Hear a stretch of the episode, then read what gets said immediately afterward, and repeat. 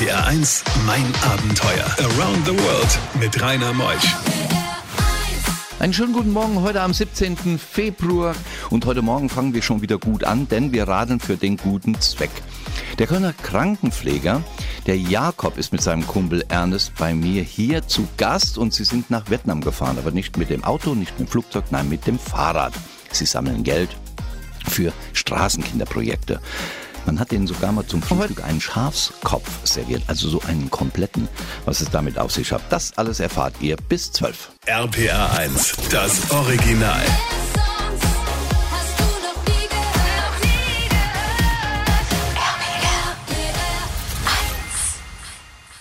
RPR 1, mein Abenteuer mit Rainer Meutsch. Jakob ist da mit seinem Kumpel Ernest. Grüß dich, Jakob. Ja, guten Morgen. So ein fröhlicher Mensch am ersten Sonntag des neuen Jahres. Ja, ja, kann gar nicht besser beginnen. Schön, dass du da bist. Ja, danke, dass ich kommen durfte mit meinem Kumpel. Du bist ein Kölsche Jung, gell? Ich bin äh, ja ganz Kölsch in Lindenthal geboren, im Zentrum, aber heute ausnahmsweise mal nach Koblenz gekommen. Ja, das ist auch nett. Du hast deinen Kumpel Ernest mitgebracht. Wie habt ihr euch kennengelernt? Wir haben uns, ähm, wann war das, 2012, glaube ich, in der ähm, Ausbildung zum Krankenpfleger in der Uniklinik Bonn kennengelernt. Relativ am Anfang und äh, äh, ich habe noch kein Zimmer gehabt und in Bonn und Ernest gefragt, ob ich eventuell für zwei, drei Wochen bei ihm unterkommen könnte.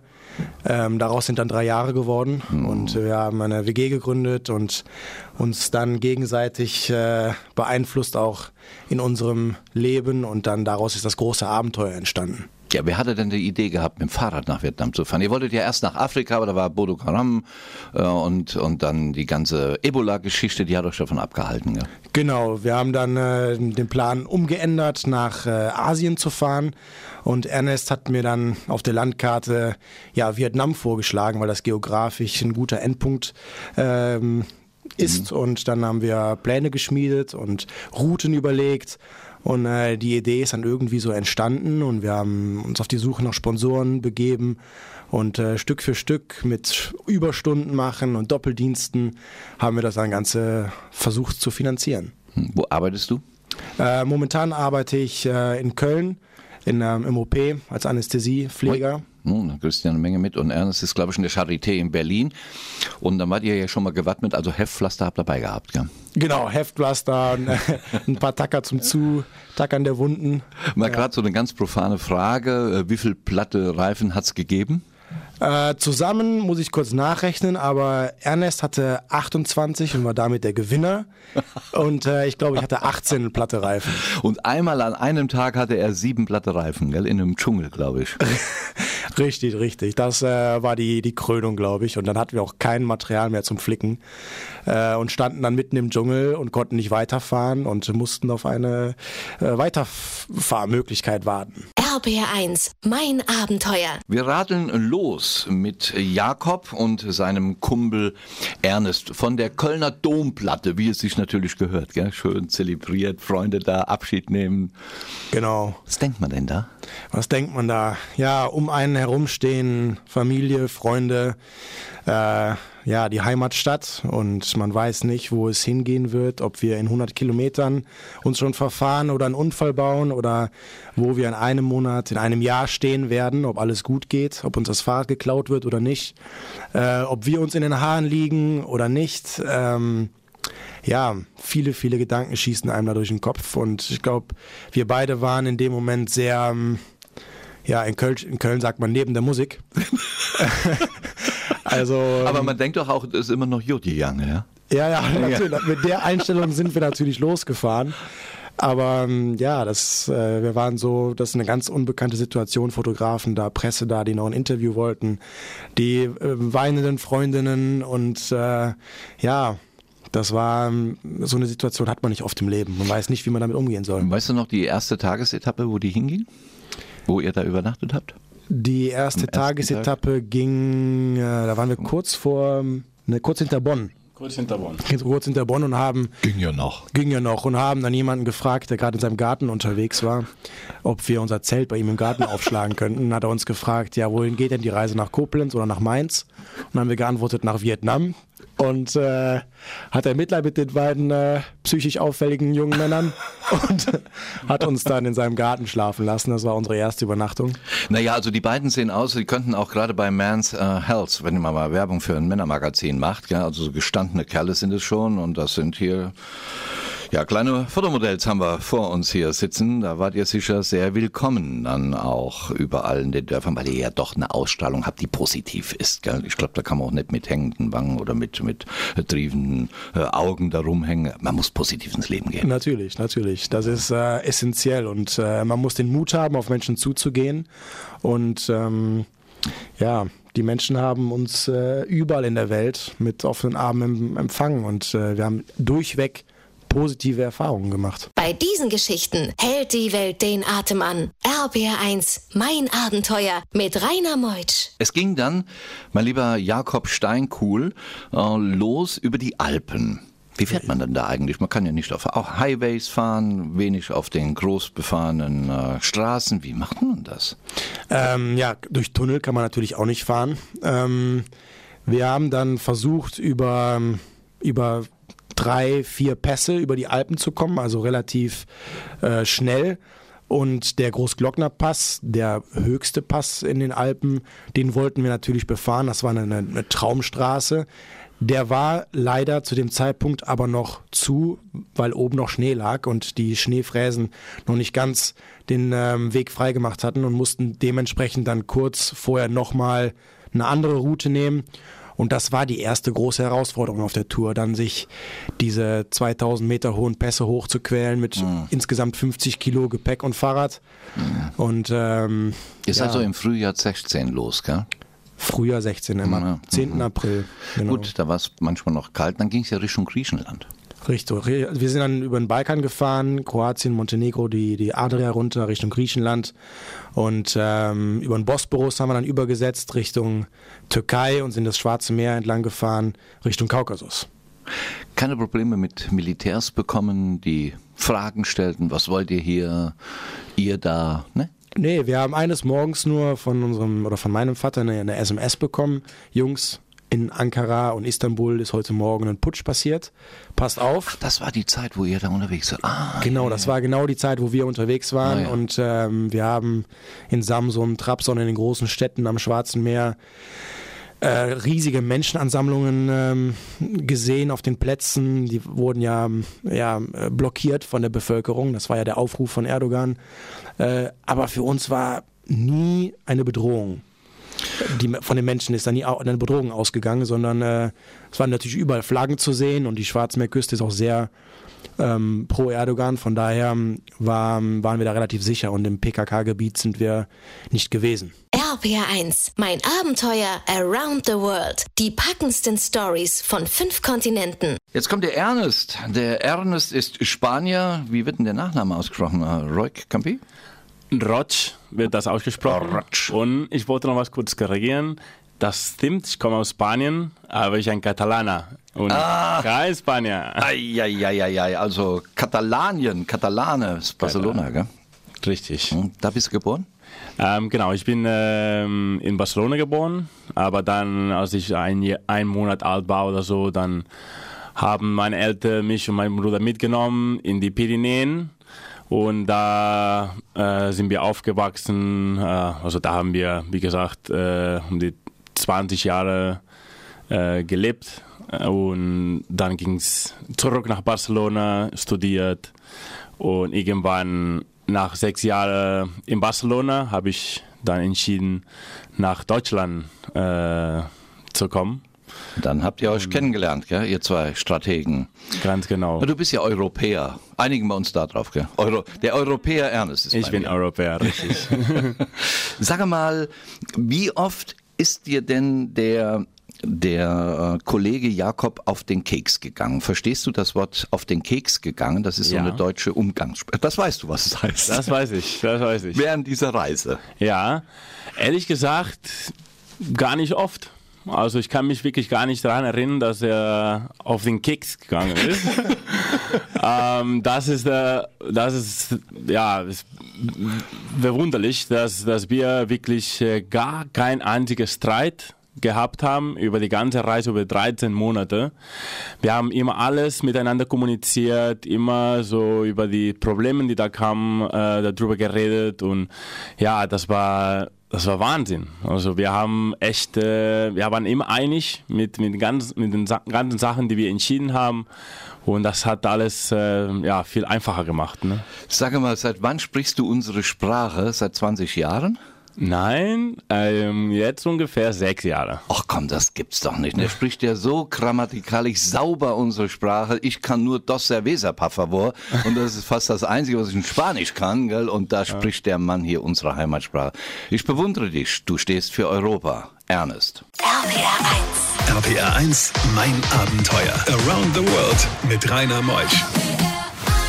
In der zweiten Stunde sind Sie noch zu Gast bei mir, der Jakob Steinkuhl und auch der Ernest. Die beiden haben sich gefunden und mit dem Fahrrad sind sie bis nach Vietnam geradelt, 13.000 Kilometer. Und als sie ankamen, sprangen sie natürlich mit voller Montur dann ins chinesische, vietnamesische Meer. Wie das alles zustande kam und dass es auch einen Schafskopf noch zu essen gab, ich stelle mir das eklig vor, das erfahren wir bis 12. RPR 1, das Original.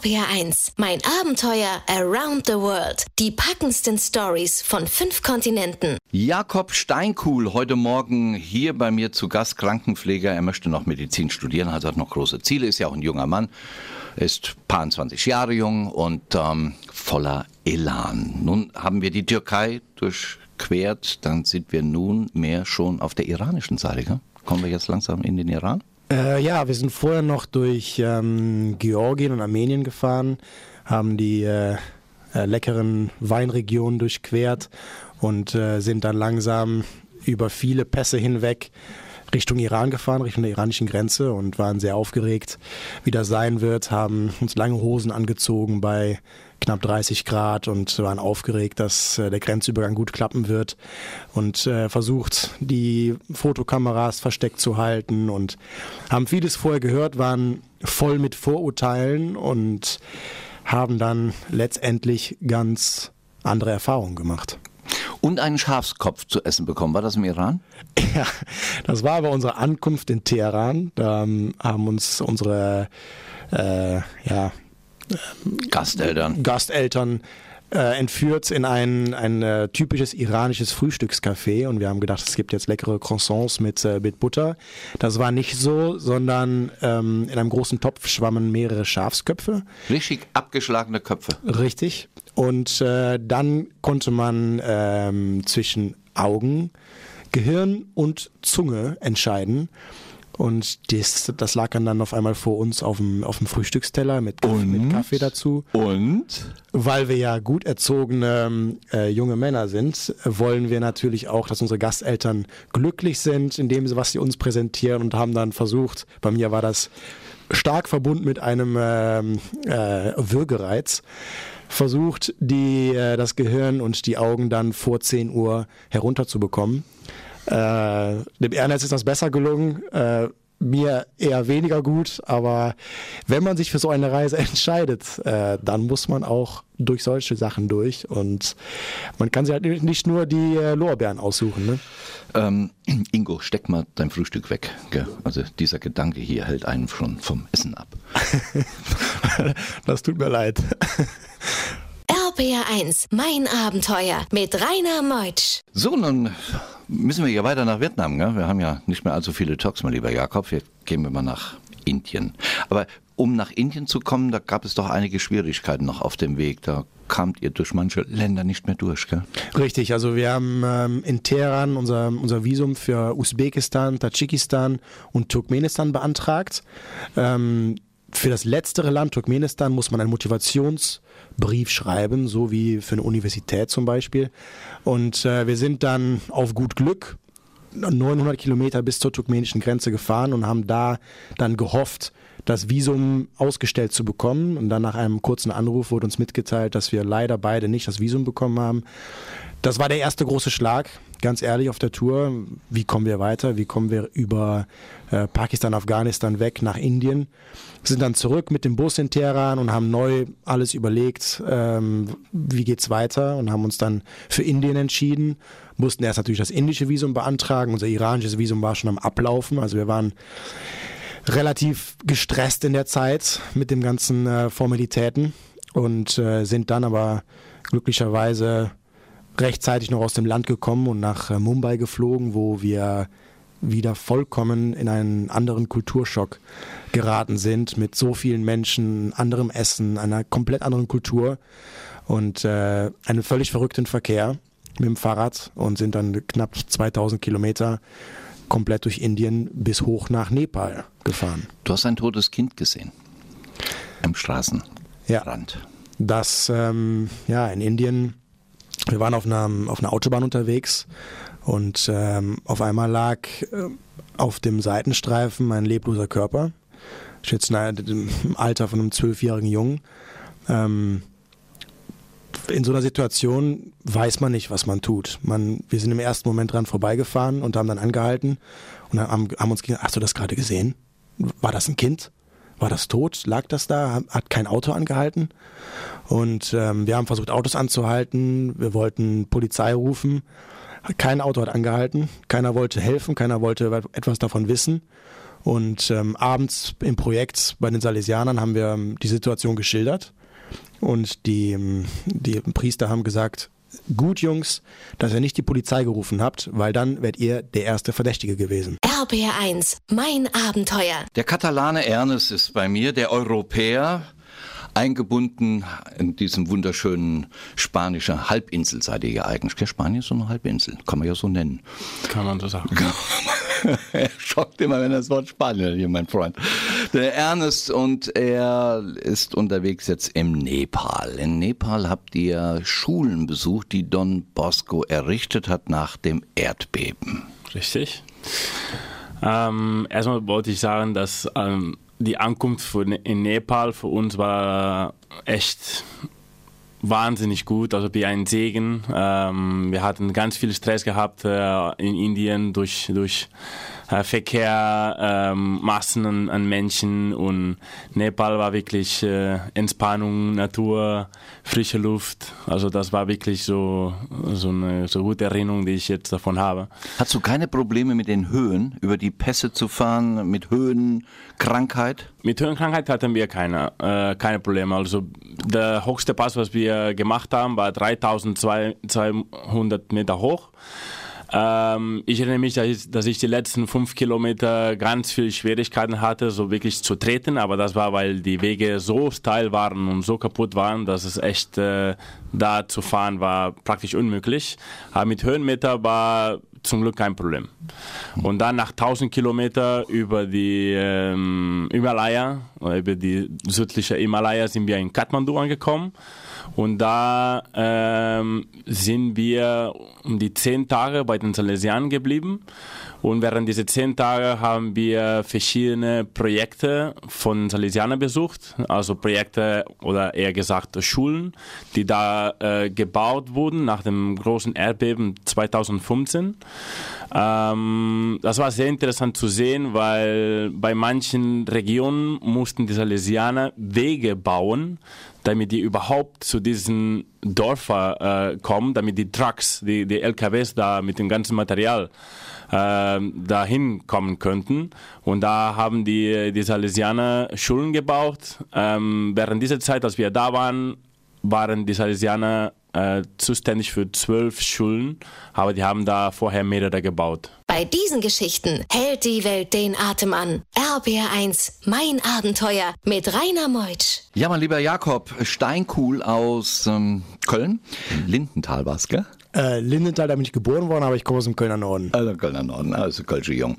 Und äh, wir haben jetzt noch einen Talk und du musst es jetzt schaffen, von Nepal bis nach Vietnam zu radeln in einem Talk. Wo seid ihr her? Was ist noch passiert? Ähm, wir mussten leider ein Flugzeug nehmen von äh, Kathmandu nach Myanmar, weil die Landgrenze zwischen Myanmar und äh, Indien für den touristischen Verkehr geschlossen war wegen den Unruhen.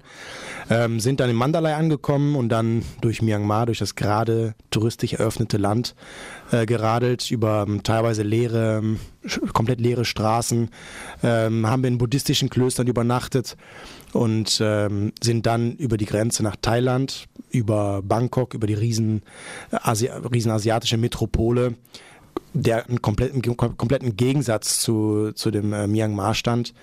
Dann nach Kambodscha, wo uns das letzte große Abenteuer erwartet hat. Wir sind ähm, knapp 300 Kilometer waren es, glaube ich, durch eine ähm, Schlammpiste durch den kambodschanischen Dschungel gefahren. Ähm, mussten auch immer auf dem Weg bleiben, da Kambodscha eins der Länder ist, was noch am meisten vermint ist in der ganzen Welt. Also ähm, Wildcampen links oder rechts neben dem Weg war gar nicht drin.